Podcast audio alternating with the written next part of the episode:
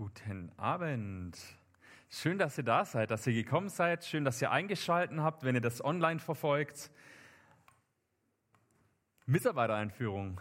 Das finde ich cool. Äh, heute ist Mitarbeitereinführung oder war Mitarbeitereinführung und auch Verabschiedung. Und es sind ja ganz schön viele Aufgaben, die es da so gibt, die wir da haben, oder?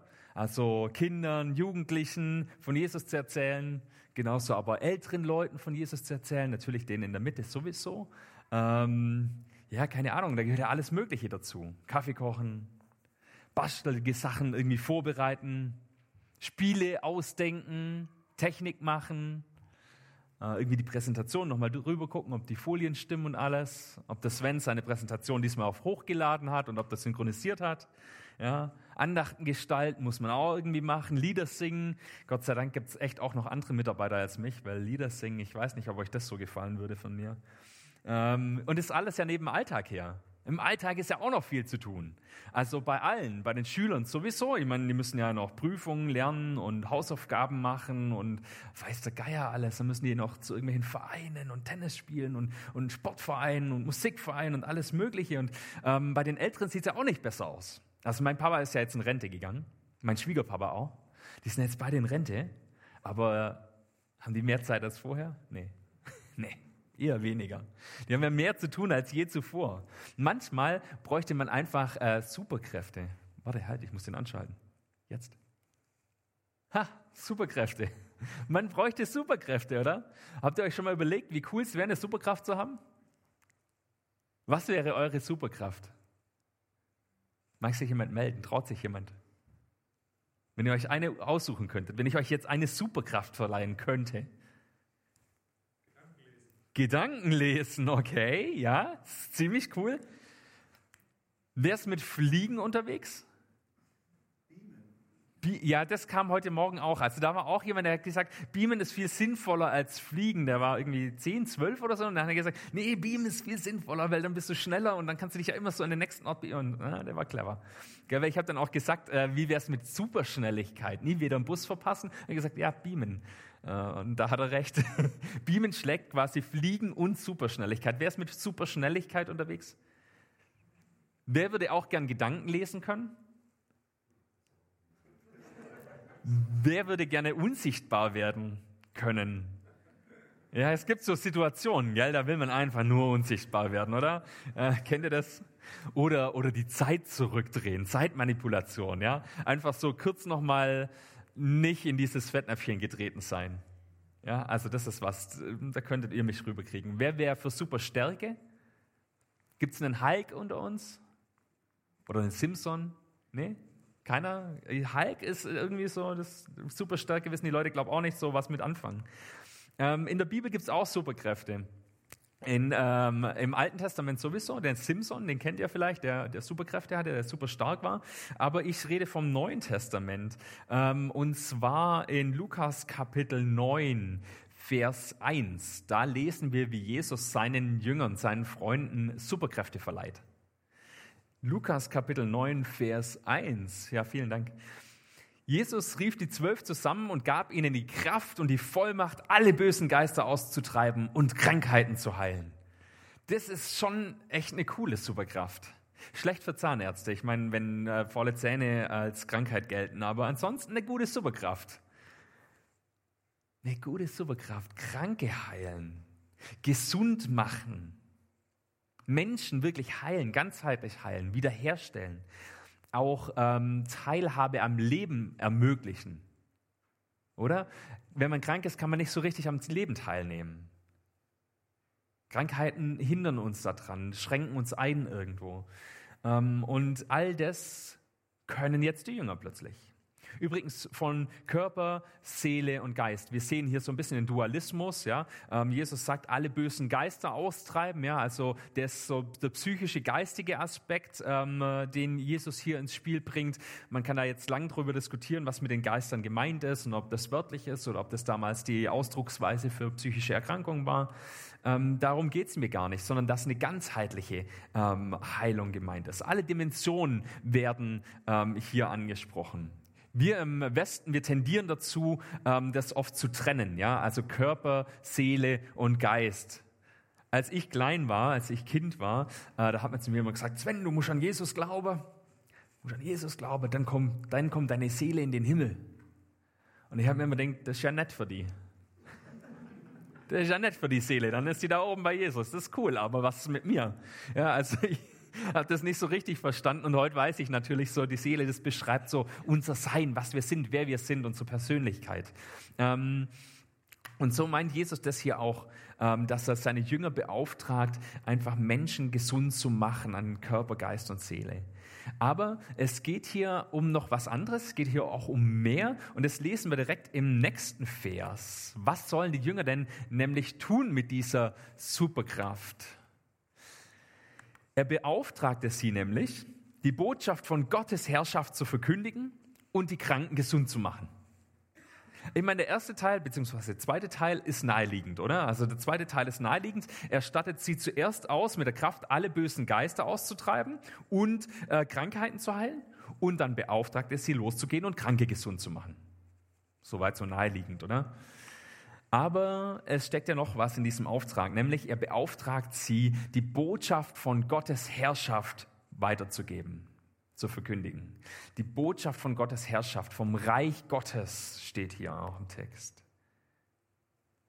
Und die Botschaft vom Reich Gottes, das ist was, das kommt immer wieder vor bei Lukas. Also immer wieder in den Evangelien, aber gerade bei Lukas und vor allem in unserem Kapitel kommt die ganze Zeit diese Botschaft vom Reich Gottes vor. Der hört da gar nicht mehr auf damit, der Lukas. Ja? Jesus sagt den Jüngern, sie sollen Kranke heilen und die Botschaft vom Reich Gottes zu verkündigen. Und dann drei, vier Verse später gehen die Jünger los und heilen die Kranken und verkündigen die Botschaft vom Reich Gottes. Dann kommen sie zurück und erzählen Jesus, dass sie die Kranken geheilt haben und die Botschaft vom Reich Gottes verkündigt haben. Dann zieht sich Jesus mit ihnen in die Einsamkeit zurück, was nicht so gut funktioniert, weil die ganzen Leute rausfinden, wo er ist und sich das verbreitet wie ein Lauffeuer. Und dann kommen ganz viele Menschen und er heilt die Kranken und er verkündigt oder redet mit ihnen über die Botschaft vom Reich Gottes. Und so geht es das ganze Kapitel 9 durch und 10 auch, weil es nächste Woche dran. Die Botschaft vom Reich Gottes. Was ist dieses Reich Gottes eigentlich? Das ist der Auftrag, den die Jünger damals bekommen. Der Auftrag von Jesus Christus bei der Aussendung der zwölf Jünger ist, verkündigt die Botschaft des Reiches Gottes. Und übrigens gilt dieser Auftrag nicht nur für die Jünger damals, sondern ja auch für uns heute. Für jeden Christen. Für uns. Für dich. Du sollst diese Botschaft vom Reich Gottes weitergeben. Aber was ist dieses Reich Gottes jetzt? Da müssen wir uns ja mal auseinandersetzen damit. Und zwar, eine Sache ist erstmal wichtig, nämlich die Frage nach Jesus. Wer ist Jesus und was für eine Rolle spielt er denn eigentlich? Und dann schauen wir uns Jesus an und ich sage euch die Antwort vorher, oder? Es ist einfacher. Wer ist eigentlich Jesus? Ich bin hier verscrollt, sorry. Jesus ist der König in diesem Reich. Jesus ist der König im Reich Gottes. Im gleichen Kapitel in Vers 18, jetzt schaue ich mal kurz. Ah ja, guck mal, hier sind die Superhelden nochmal. Jetzt schaue ich mal, ob ich meine äh, Folien richtig gemacht habe. Ist es Vers 18?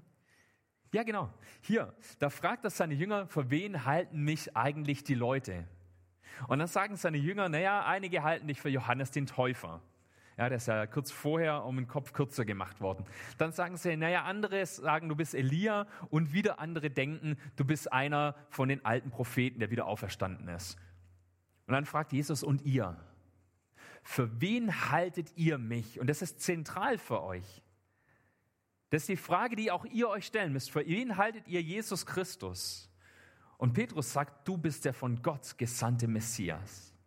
Es passiert zweimal in diesem Kapitel, dass diese Frage auftaucht, wer ist Jesus eigentlich? Einmal beantworten die Jünger diese Frage und ein paar Verse später kommt die Verklärung. Ja? Da geht Jesus mit zwei Jüngern oder drei Jüngern auf diesen Berg hoch und dann erscheinen da plötzlich Mose und Elia und da kommt die Stimme Gottes, die das nochmal bestätigt dass Jesus der Messias ist. Und es gab in der Geschichte der Menschheit immer wieder Versuche, dieses Reich Gottes und den König in diesem Reich zu trennen voneinander. Wenn ich Leute heute frage in der Fußgängerzone, wer glaubst du, dass Jesus ist, werden mir alle sagen, ja, Jesus war ein prima Typ, war ein guter Mann, war vielleicht ein Prophet.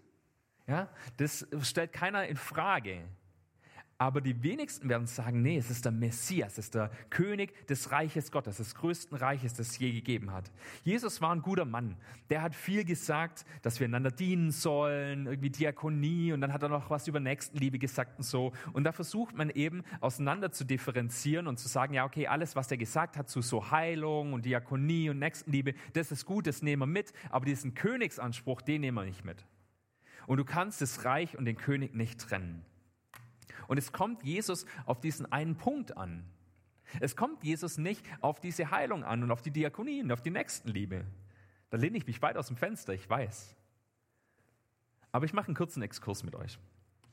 Jesus macht doch immer wieder Wunder, oder? So, es läuft rum, macht die Wunder. Wo sind die Jungscharleiter? Jungscharmitarbeiter? Ist doch Jesus unterwegs, ja? Und äh, was macht er so für Sachen? Der heilt die Kranken, der vermehrt Essen, der macht Wasser zu Wein, ziemlich cooles Wunder. Der weckt die Toten auf, der stillt den Sturm. Aber immer wieder verbietet er Leuten, über diese Wunder zu reden. Ist euch das mal aufgefallen? Wenn ihr mal in der Bibel lest, dann wird euch das auffallen, dass Jesus immer mal wieder psch, ja? Kapitel 8, also kurz vor unserem Kapitel, wir bewegen uns jetzt heute in Kapitel 9, aber in Kapitel 8, der letzte Abschnitt ist, wie Jesus ein kleines Mädchen gesund, äh, nee, von den Toten auferweckt, nicht gesund macht. Die rufen ihn, um das Mädchen gesund zu machen, die ist aber schon tot, als er ankommt und das sind schon die ganzen Leute, die ganze Trauerprozession, er schickt alle raus, alle weg, nur die Eltern und ich glaube drei seiner Jünger nimmt er mit rein. Und dann weckt er dieses Mädchen von den Toten auf. Und die wussten damals sehr genau, wann jemand tot ist und wann nicht. Ne? Und er weckt dieses Mädchen von den Toten auf und dann sagt er den Eltern, nicht weitersagen.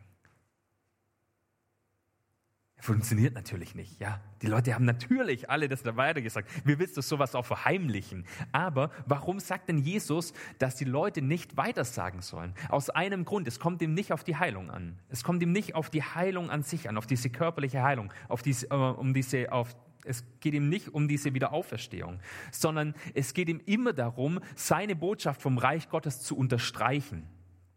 Ich mache mal ein Beispiel oder ziehe mal ein paar Beispiele raus. In Lukas 17, Vers 11, da werden zehn Aussätzige geheilt. Zehn Aussätzige werden gesund gemacht. Und nur einer von denen kommt zurück und hat die Höflichkeit, sich dafür zu bedanken.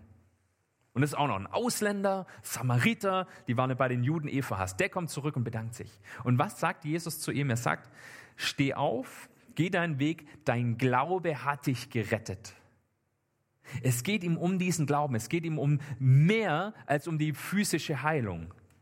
Oder diese andere Geschichte, die kennt ihr wahrscheinlich alle. Ähm, da wird so ein Bettlägeriger zu Jesus gebracht und das Haus ist voll und die kommen nicht durch. Und dann klettern sie auf dieses Haus drauf, decken dieses Dach auf, machen ein Loch in dieses Dach rein und lassen den, äh, diesen Lahmen runter. Ja, der wird sich, jeder schwäbische Häuslebauer wird sich besonders äh, bedanken. Ja? Stellt euch mal vor, bei euch wird jemand aufs Dach klettern, das Dach abdecken, sich durch die Dämmwolle durchgraben ja, und dann irgendwie ein Bett an Stricken runterzulassen. Was da der Arbeitsschutz dazu sagt. Egal. Äh, jedenfalls lassen die den runter. Und was sagt Jesus zu diesem Lahmen? Wer weiß es? Ja, dein Glaube hat dich gerettet fast. Er sagt zu ihm, deine Sünden sind dir vergeben. Deine Sünden sind dir vergeben. Da kommt ein Lama aus dem Dach und Jesus sagt, deine Sünden sind dir vergeben. Weil für Jesus ist das das Wesentliche.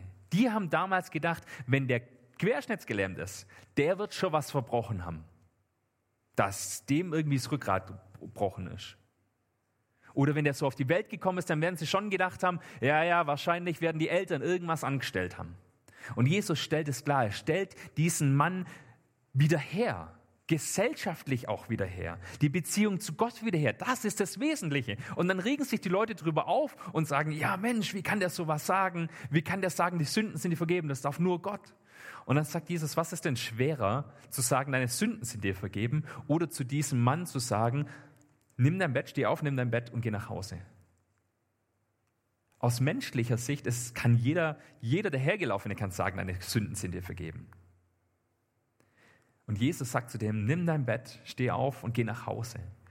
Und er steht auf und läuft durch die Menschenmenge davon. Und diese Heilung, das sehen wir ganz deutlich, diese Heilung unterstreicht das, was Jesus gesagt hat. Jesus sagt, deine Sünden sind dir vergeben. Und die Leute glauben nicht, die denken, es ist nur so ein dahergelaufen, das ist ein Gotteslästerer. Das kann doch keiner. Jesus baut damit den Anspruch auf, ich kann Sünden vergeben. Jesus sagt, ich bin der Messias, ich bin Gott. Und um das zu unterstreichen, benutzt er diese Heilung. Um zu zeigen, er ist wirklich der, der das darf. Er ist wirklich der Messias. An einer anderen Stelle kommen die Jünger von Johannes ja, genau im Prinzip die gleiche Situation. Die Jünger von Johannes kommen. Johannes, derjenige, der damals gesagt hat, ich bin nicht mal wert, dir die Sandalen auszuziehen, der zu seinen Jüngern gesagt hat, das ist das Lamm Gottes, folgt dem nach, ja, der in der Wüste schon gezeigt bekommen hat, das ist Jesus Christus, der Himmel hat sich aufgetan, eine Wolke, äh, eine Taube ist runtergekommen, der Heilige Geist in Form von einer Taube, äh, eine Stimme kam aus dem Himmel, der das alles erlebt hat. Plötzlich sitzt er im Gefängnis und er hat so dieses Gefühl, dieses Reich Gottes, das ist irgendwie nicht greifbar. Wo ist denn das? Wo passiert denn da jetzt was? Klar, irgendwie, hm, man hört schon Sachen, aber da muss doch mehr sein. Und plötzlich bekommt er Zweifel und dann schickt er seine Freunde hin zu Jesus und die fragen ihn, bist du der erwartete Messias oder müssen wir auf einen anderen warten? Und Jesus sagt, schaut euch an, was ihr seht. Blinde sehen, Lahme gehen, Aussätzige werden rein, Taube hören, Tote stehen auf und den Armen wird das Evangelium gepredigt. Das Evangelium. All diese Dinge dienen der Verdeutlichung dessen, dass das Evangelium wirklich stimmt, dass diese gute Nachricht stimmt, das Reich Gottes, das kommt jetzt, das passiert hier vor euren Augen. Und dann sagt Jesus noch einen Halbsatz, nämlich Vers 6, selig ist, wer sich nicht an mir ärgert. Er ist der König in diesem Königreich.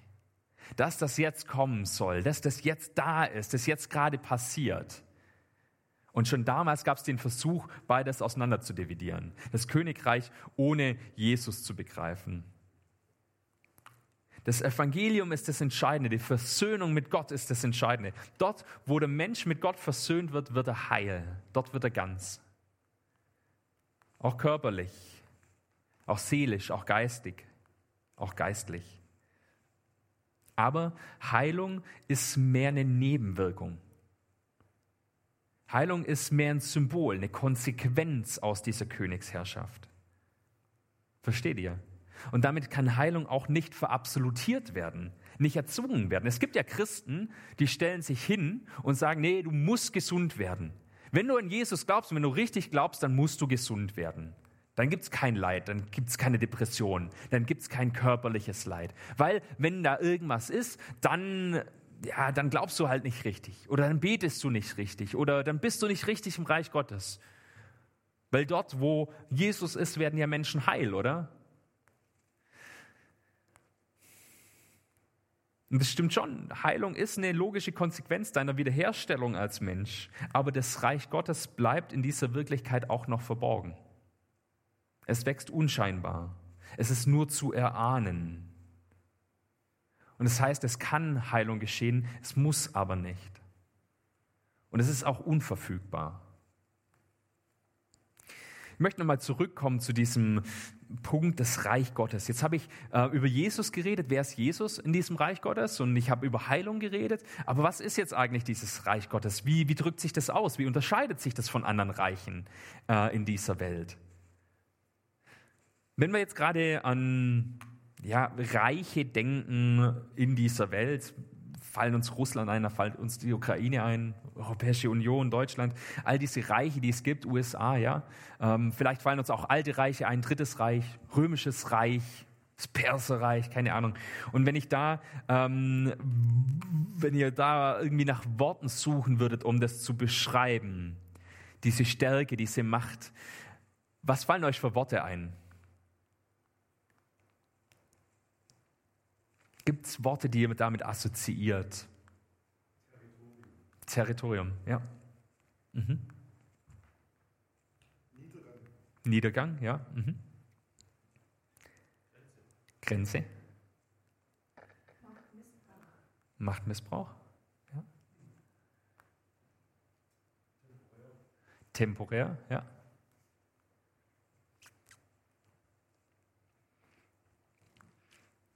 Ich habe Krieg aufgeschrieben, Zerstörung. Ich habe auch Korruption, das geht so in diese Richtung Machtmissbrauch aufgeschrieben. Ja, es sind einfach Dinge, ähm, die menschlich sind. Und es hat einen ganz einfachen Grund. Auf menschlicher Basis entsteht Macht immer auf Kosten anderer. Macht entsteht immer auf Kosten anderer. Wenn ich Sarah, meine Frau und ich, wenn wir die zwei letzten Menschen auf der Welt wären, ja, und die Sarah würde bestimmen wollen, dann könnte ich ja nicht mehr bestimmen. Das heißt, sie würde ihre Macht automatisch aus meinem Machtverlust ziehen. Ja, wir könnten auch auf Augenhöhe miteinander agieren, aber wenn sie Macht aufbauen wollte, dann wäre das nur möglich, ähm, wenn ich Macht verliere. Ja? Macht entsteht immer auf Kosten anderer, auf einem Machtverlust von anderen. Jesus aber spricht von einem neuen Reich, von einem neuen Königreich, einem Königreich, das kommen wird. Und dass dieses Königreich kommt, ist die beste Nachricht der Welt. Ist die beste Nachricht, die gute Nachricht. Auf Griechisch Evangelion oder eingedeutscht Evangelium. Jesus spricht von einem göttlichen Königreich, in dem er der Herrscher ist. Und er agiert nicht auf menschlicher Ebene. Er muss seine Macht nicht aus einer Unterdrückung und einem Machtverlust von anderen ziehen. Ja? Da ist ein Unterschied da. Es ist ein Königreich, in dem Friede regiert, in dem Menschen geheilt und nicht zerstört werden, in dem keine Tränen mehr fließen, in dem niemand mehr unterdrückt wird, in dem wahre Freiheit herrscht, in dem es keinen Krieg, keine Unterdrückung, kein Leid, kein Hunger, keine Krankheit, kein Elend und kein Streit mehr gibt. Das ist doch fantastisch, oder? Aber wie? Wie passiert das jetzt? Wie kann das sein? Wie kann so ein Königreich Wirklichkeit werden? Es gab ja viele Ansätze im Laufe der Menschheitsgeschichte, ähm, so ein Königreich oder so ein Reich herbeizuführen, in dem alles gut ist, in dem es den Leuten gut geht, oder? Selbst ähm, ganz am Anfang schon, Alexander der Große, ja, der ist da in Persien einmarschiert und hin und her und das war alles sehr kriegerisch, aber dann hatte Alexander der Große schon den Anspruch, die Völker zu vereinen, Persien und Griechenland zu vereinen und er hat es versucht durch Heiraten und durch Allianzen und durch Kriegsführung in Indien und so weiter, der hatte da seine Ideen, wie das funktionieren soll, aber hat es funktioniert? Eher schlecht. Direkt nach seinem Tod ist das äh, große äh, Reich dann zerbrochen in vier Einzelteile. Und genauso ist es vielen anderen Reichen gegangen. Es gab viele andere Könige und Herrscher, die versucht haben, Königreiche aufzubauen und weise zu regieren und gut zu regieren. Aber es war trotzdem eine, immer ein Zwang notwendig, immer äh, eine Unterdrückung auch von anderen, ein Zug von Macht von anderen. Ja, oder nehmen wir neuere Ansätze, der Kommunismus. Da hat man gesagt, okay, wir sind alle gleich, alle auf Augenhöhe. Es gibt kein besser oder schlechter mehr. Wir schaffen das Kapital ab und dann geht es allen gut. Ja, sagt mir ehrlich, hat es funktioniert? Nicht so richtig, oder? Ja, der Kapitalismus. Haben wir gesagt, ja, okay, wenn, wenn manche ganz viel Macht haben, ganz viel Geld haben, dann geht es allen anderen auch irgendwie besser. Das ist so der Trickle-Down-Effekt, ja, dass es so runterrieselt. Wenn es denen oben gut geht, dann geht es denen unten auch gut. Versuchen wir jetzt seit wie vielen Jahren? Seit ein paar Jahrzehnten versuchen wir das, seit ein paar Dutzend Jahrzehnten funktioniert es. Ah, eher mäßig. Soziale Marktwirtschaft. Es ist der Weisheit letzter Schluss. Geht es den Leuten wirklich gut bis zum letzten? Ja, hängt sehr davon ab, oder? Nichts hat so richtig funktioniert. Und deswegen gibt Jesus eine Antwort. Und jetzt muss ich wieder nach meinen Folien schauen. Ich habe die eine Weile. Ja, genau. Top. Jesus sagt ähm, im gleichen Kapitel in Vers 23 oder ab Vers 23, wenn jemand mein Jünger sein will, dann muss er sich selbst verleugnen und täglich sein Kreuz auf sich nehmen und mir folgen. Denn wer sein Leben retten will, der wird's verlieren. Wer aber sein Leben und meinetwegen verliert, der wird's retten.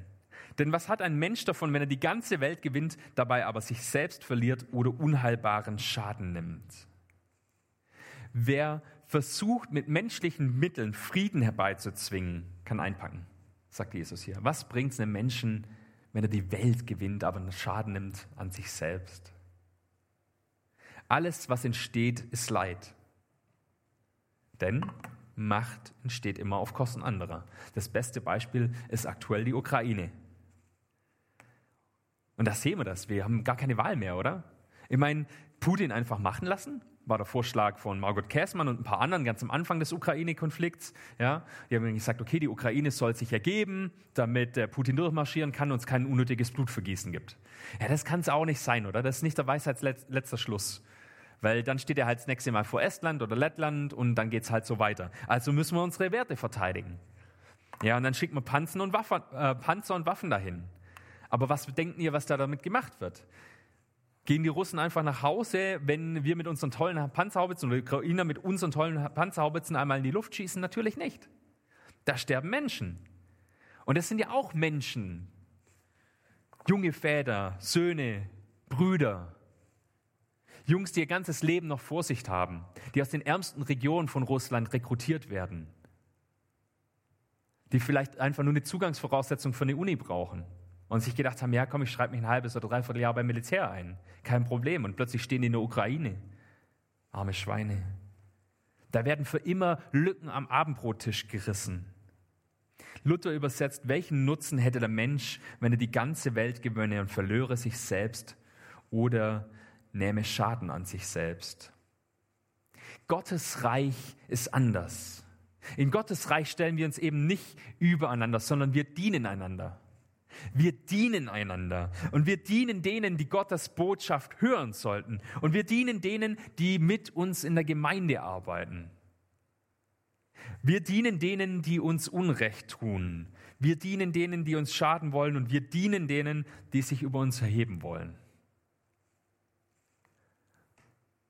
Und unser kompletter Instinkt sträubt sich, oder?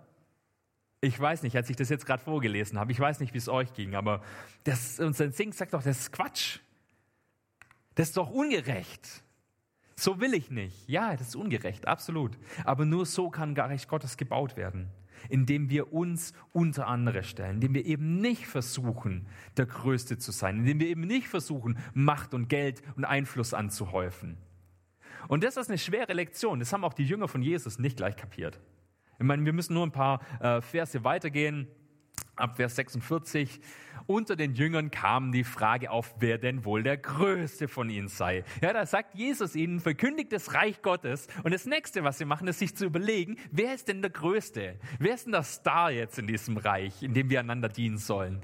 Und Jesus wusste, was sie dachten und nimmt ein Kind und stellt es in die Mitte, stellt es neben sich und sagt zu ihnen, wer dieses Kind in meinem Namen aufnimmt, nimmt mich auf. Und wer mich aufnimmt, nimmt den auf, der mich gesandt hat. Wer also der Geringste unter euch ist, der ist wirklich groß. Wer der Geringste ist, der ist wirklich groß. Und Jesus geht uns doch hier mit größtem Vorbild voran. Der Menschensohn muss viel leiden und verworfen werden von den Ältesten und Hohepriestern und Schriftgelehrten und getötet werden. Das sagt Jesus seinen Jüngern voraus, Vers 22. Und genau das passiert. Es geht so weit, dass sich der Herrscher der Welt, des Universums, derjenige, der alles gemacht hat, so weit erniedrigt, dass er Mensch wird und dass er dann sogar den Weg ans Kreuz nimmt. Und der nimmt im wahrsten Sinne des Wortes sein Kreuz auf sich und er bricht runter zusammen. Er schafft's nicht mehr und er bricht zusammen und dieser Simon aus Kyrene muss dieses Kreuz bis nach Golgatha hochschleifen für ihn.